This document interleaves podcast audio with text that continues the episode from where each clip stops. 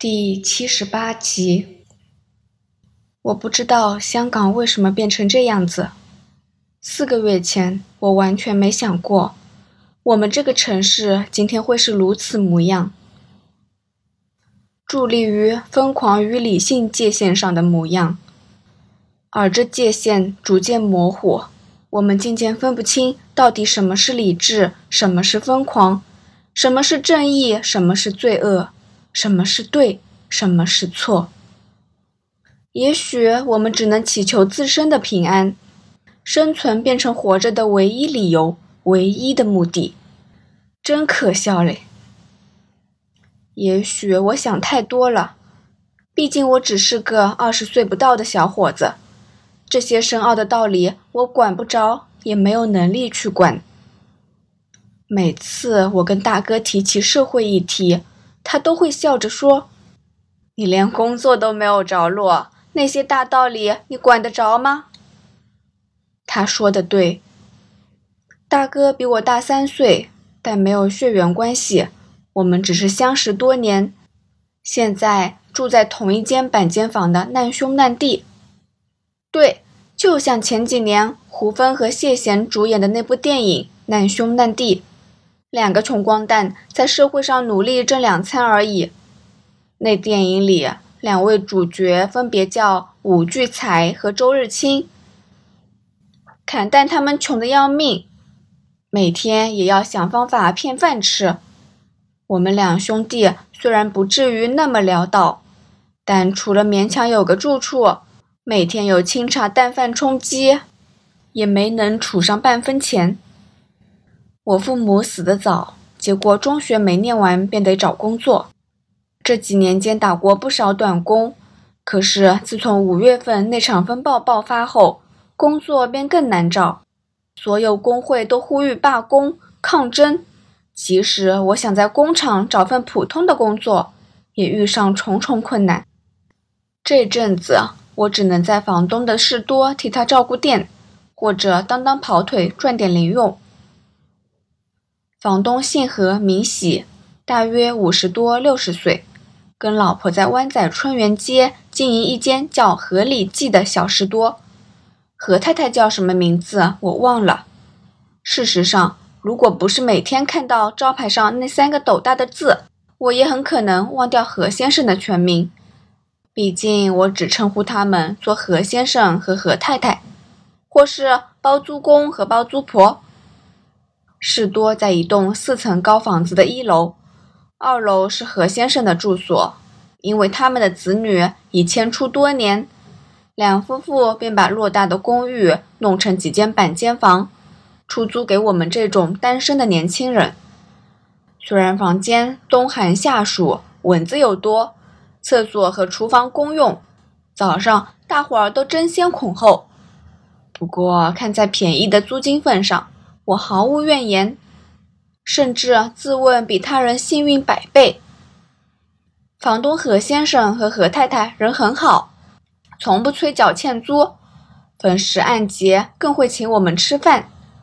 即使外表看不出来，我猜想何先生其实有点积蓄，不愁衣食。他每天开店闭店只是习惯，并不在意店子赚食。何先生常常说：“年轻人要有大志，别打算一辈子当工人，或者在小店打零工。”我很清楚这事实。大哥也有叮嘱我，有空要多进修，多翻字典，学好英文，将来便能出人头地。有时美国水兵来士多买瓶汽水，我也会试着跟他们用英语交流。虽然我不知道他们是否真的明白我在说什么。其实每天读报，在招聘广告中找合适的工作时，我总会想到一条出路：我可以去考远警。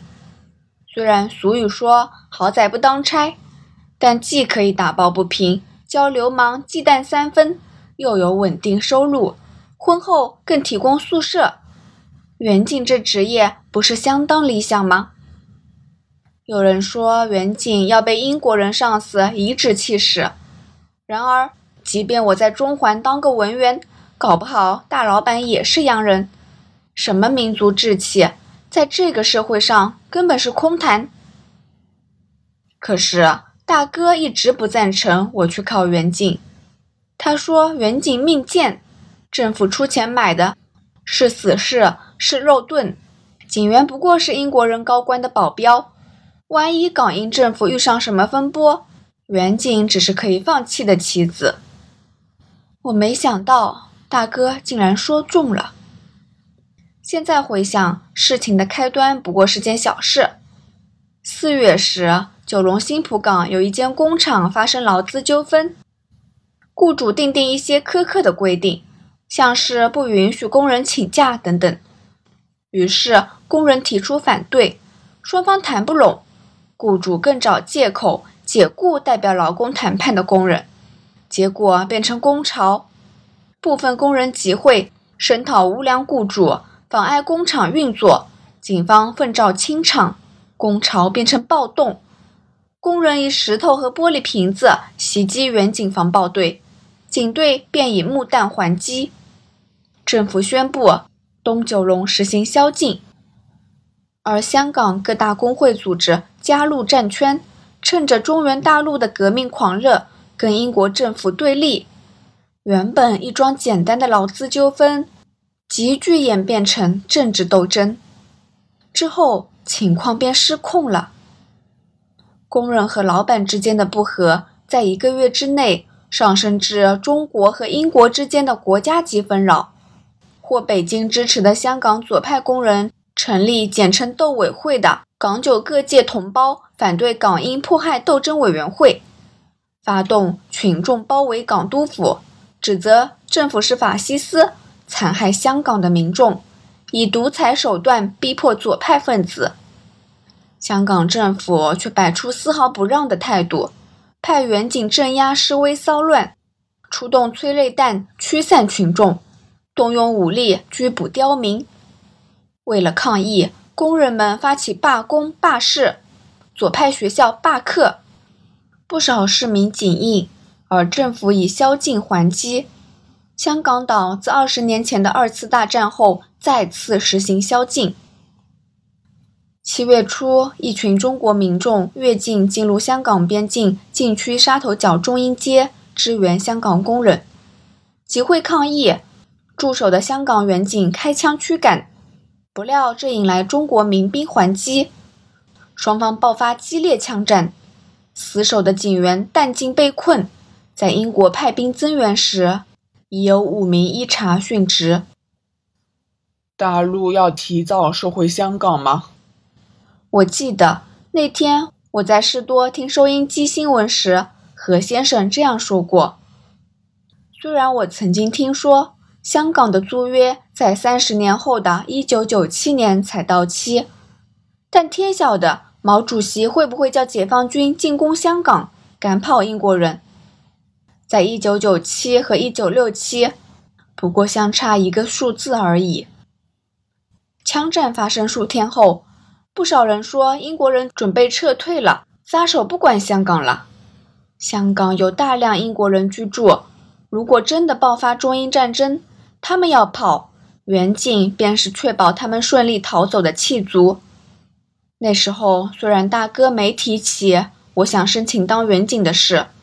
但我知道他心里一直在说：“看，我早说过嘛。”纵使今天距离事件接近两个月，中英双方的军人再没有爆发冲突，但共产党打算解放香港的想法仍不时在我们心中冒出。港英政府在七月二十二日发布紧急法令，不单收藏武器火药违法，就连身处。必有违禁品的场所的人，跟身怀武器者同行的人，也会被一同起诉。持有具煽动性文章的单张、宣传反政府的海报，一律犯法。而只要三个人聚集在一起，便会视为非法集会。除了获北京直接支持，英国人不得不顾忌的大报外，好几开小规模的左派报馆被查封。报纸被勒令停刊，什么法治精神、新闻自由，这时候通通是屁话。只是一个巴掌拍不响，左派工人也用上极端手段反英抗暴。左派分子先用鱼堡和枪水作为武器袭击警员，而当香港远警连同英国出动直升机突袭左派工人和斗委会的据点，拘捕工人领袖后，左派发动了炸弹袭击。近一个多月，满街都是真假炸弹。他们为了令远景疲于奔命，在街道上布置真假分离阵。这些炸弹外表看起来差不多，就是一个铁盒或纸箱，但有些是混合金属碎片和泥土的假货，有些却是具有杀人威力的真炸弹。这些炸弹不单放在政府机构门外，连电车站、巴士上、非左派的学校都有波及。只要你走在街上，便有可能被炸死、炸伤。我本来挺同情工人的，可是如今我实在无法认同他们。左派说这是以暴易暴，是必要之恶。要对付英国人，一点牺牲是值得的。我实在无法理解，伤害自己应该保护的人有什么值得？我们是人，不是蚂蚁。